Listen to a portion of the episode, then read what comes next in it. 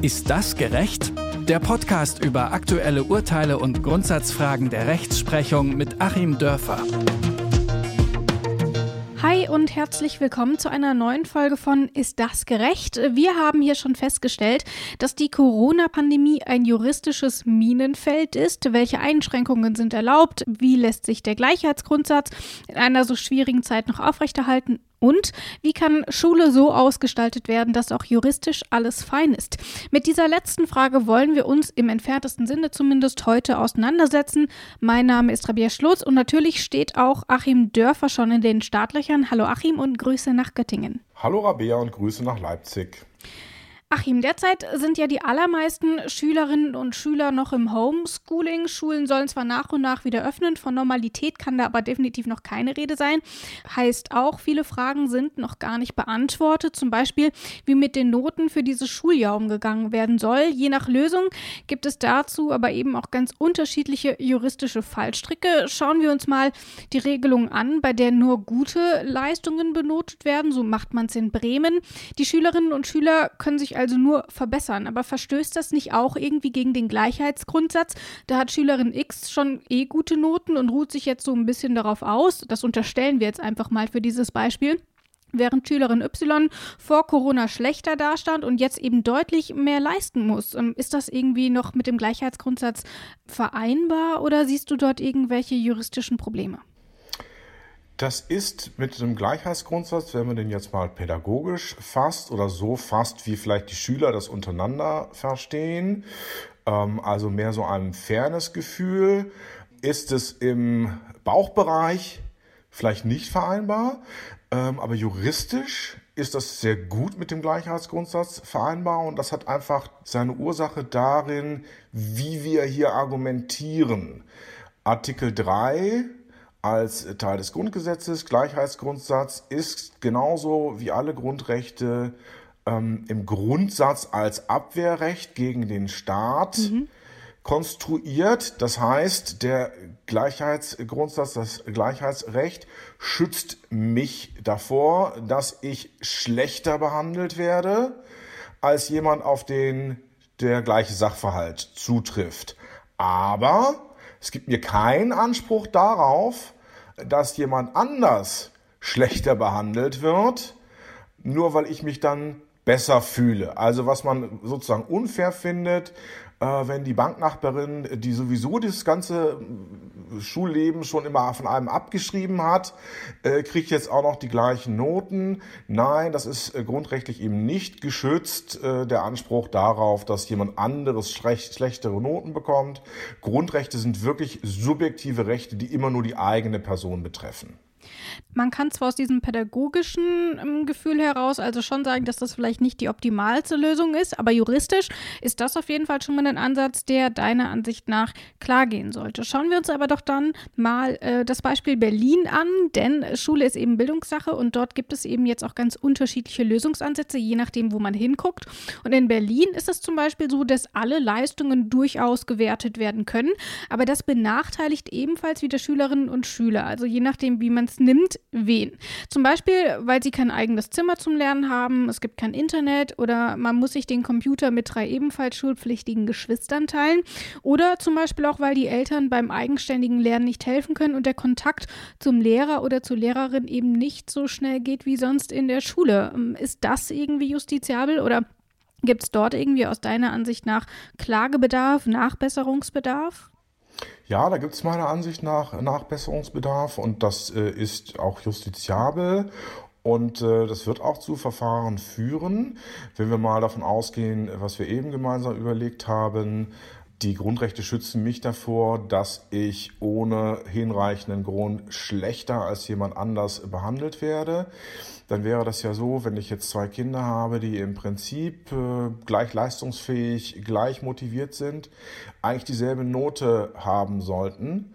Und dann kommen eben unterschiedliche äußere Umstände dazu, die ja gerade äh, in Deutschland, wo wir es ja mit der staatlichen Schulpflicht sehr genau nehmen, wo ja Homeschooling äh, als einem der wenigen Länder auch illegal ist, das tun wir natürlich auch deswegen, um dann vor Ort in der Schule gleiche Bedingungen für alle herzustellen. So, wenn wir diese gleichen Bedingungen nicht mehr haben und dann eben erkennbar sehr, sehr ungleiche Bedingungen, dann bedeutet ja, wenn ich letztlich nur aufgrund dieser ungleichen Bedingungen dann eine unterschiedliche Benotung vornehme, dass die Kinder, die darunter zu leiden haben, tatsächlich ohne verfassungsmäßig gerechtfertigten Grund schlechter behandelt werden.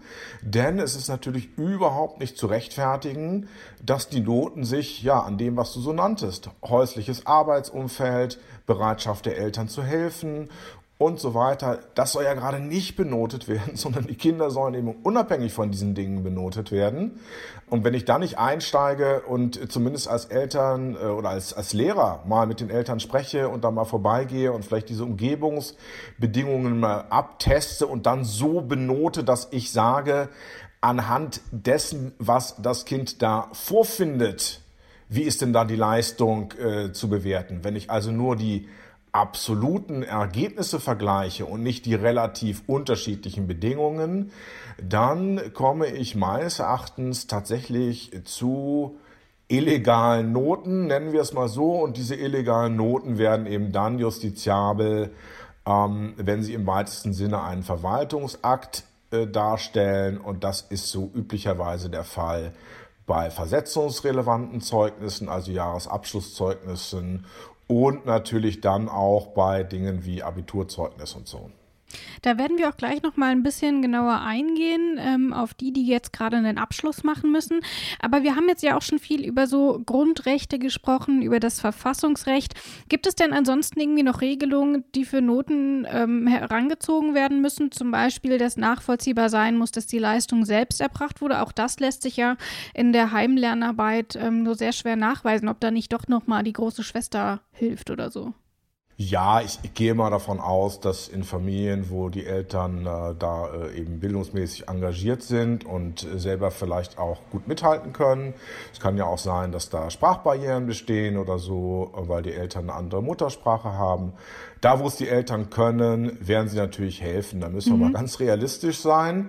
Und so haben wir es natürlich auch bei Homeschooling, so ist auch die Gefahr, dass es da besteht. Und nach dem, was ich bisher so gehört habe, ähm, sind ja auch gar keine Maßnahmen unternommen worden, um mal sicherzustellen, dass die Kinder die Leistung alleine erbringen. Man könnte ja darüber nachdenken, wie wir es auch durchaus bei dem remoten Lernen anderswo haben, das ja auch im Studium vorkommt, äh, dass wir da auch mal Maßnahmen ergreifen, angefangen von Erklärungen, die zu unterschreiben sind. Man kann ja die Eltern auch äh, Erklärungen unterschreiben lassen, dass hier nicht geholfen wurde.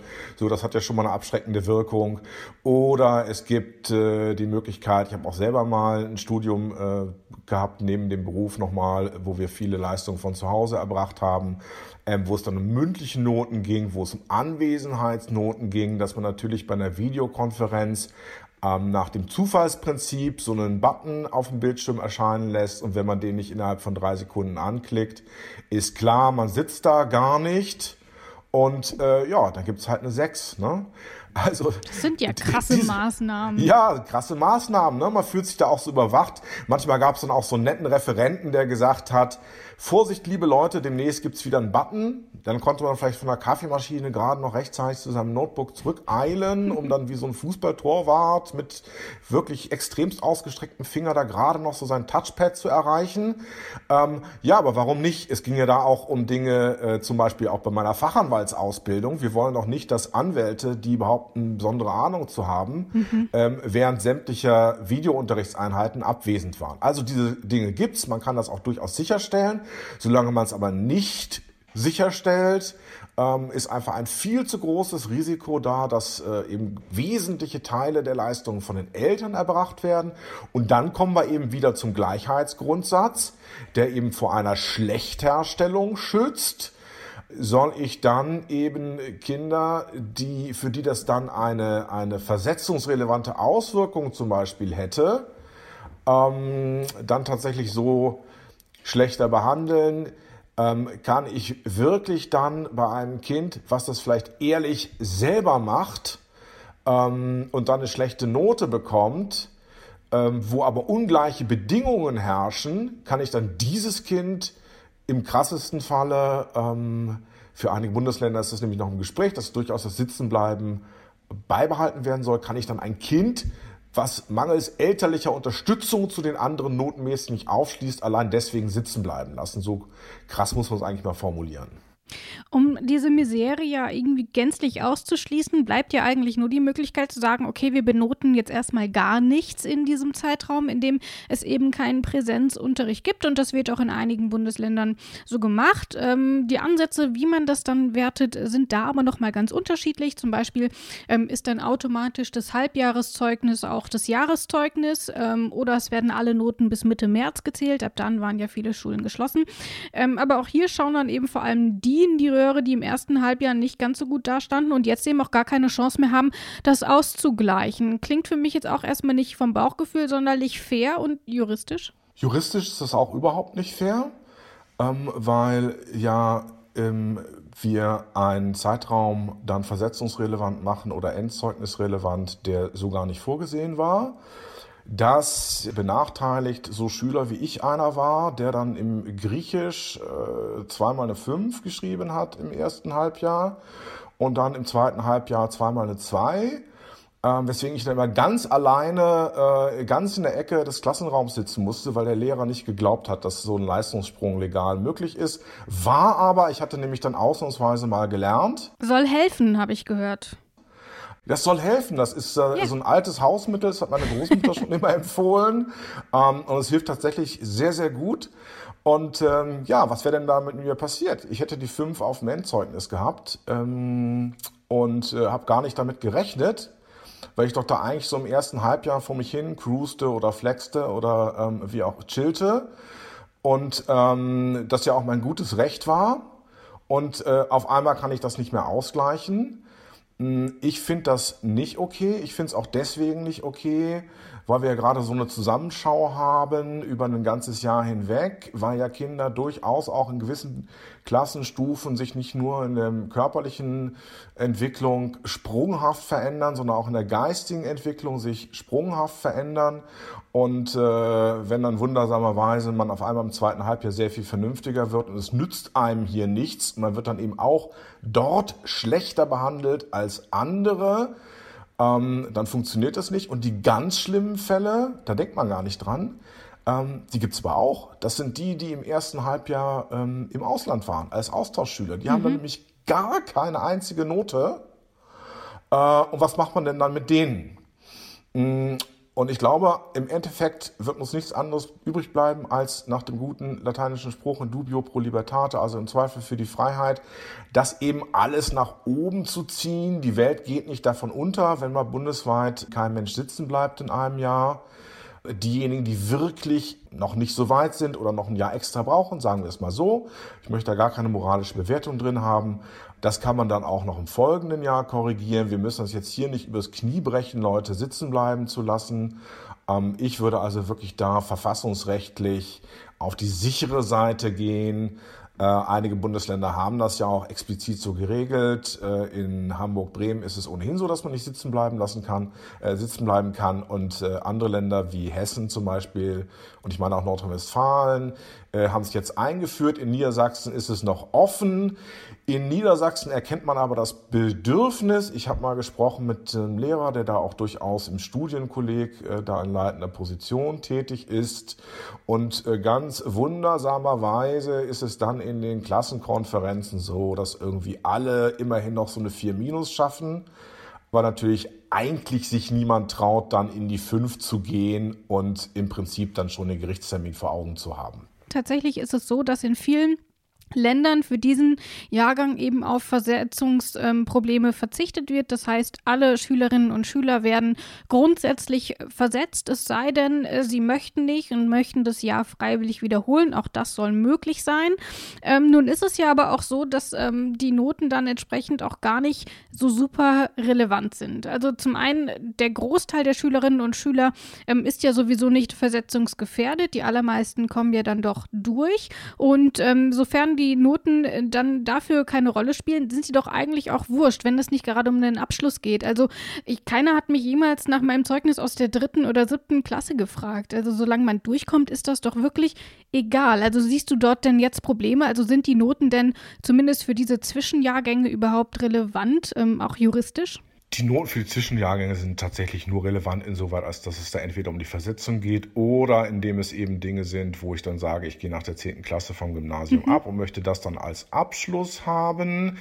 Mm, da würde ich vielleicht schon sagen, naja, in den Kernfächern sind da vielleicht schon die letzten zwei Jahre nicht ganz unwichtig. Also da spielt es schon eine Rolle und äh, auch da spielt es natürlich psychologisch für die Kinder auch eine Rolle. Es geht Klar. ja hier auch um Entmutigung und es geht ja auch darum, ob Kinder ähm, sich fair behandelt fühlen. Das hat ja auch einen sehr, sehr starken pädagogischen Aspekt.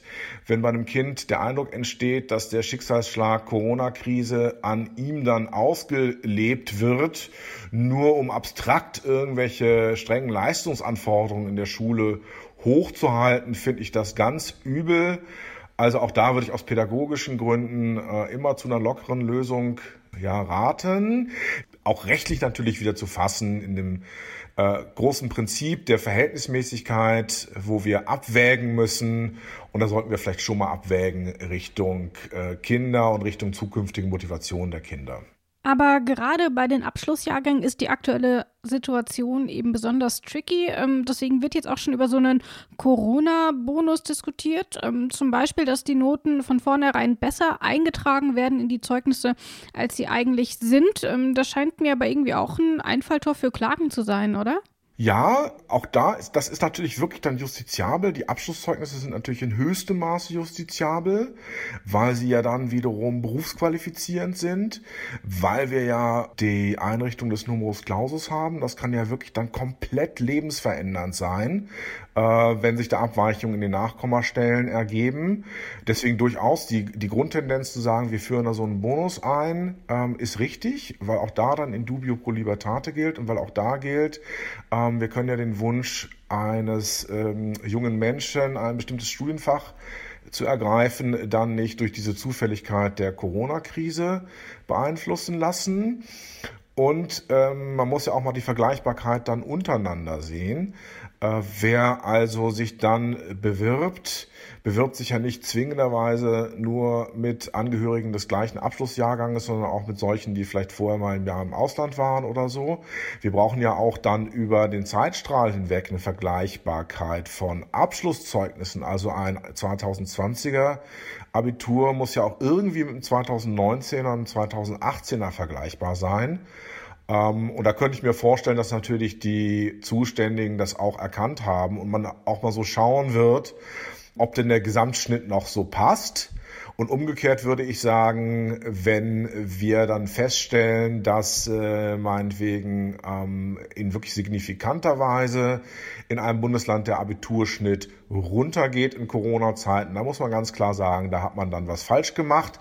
Also das sollte zumindest der Bonus ausgleichen in meiner Vorstellung, eben so weit ausgleichen, dass wir noch insgesamt auf den Schnitt kommen und individuell so weit ausgleichen, dass eben auch tatsächlich diese individuellen Unterschiede, die zu Hause herrschen mit den Lärmbedingungen und so weiter, dass die dann eben auch ausreichend aufgefangen werden. Ich sag's irgendwie in jeder Folge, aber wir sehen, es ist kompliziert ähm, und die aktuellen Regelungen sind eben gar nicht so eindeutig und sie sind vor allem auch nicht so leicht juristisch irgendwie zu bewerten. Dort werden also sicherlich nochmal die eine oder andere Klage ähm, auf die Gerichte zukommen, die sich eben mit Zeugnissen, mit Benotungen und eben auch mit Zulassungen etc. befassen. Vielen Dank, Achim, und vielen Dank für das Gespräch. Ich danke dir, Rabea, und tschüss.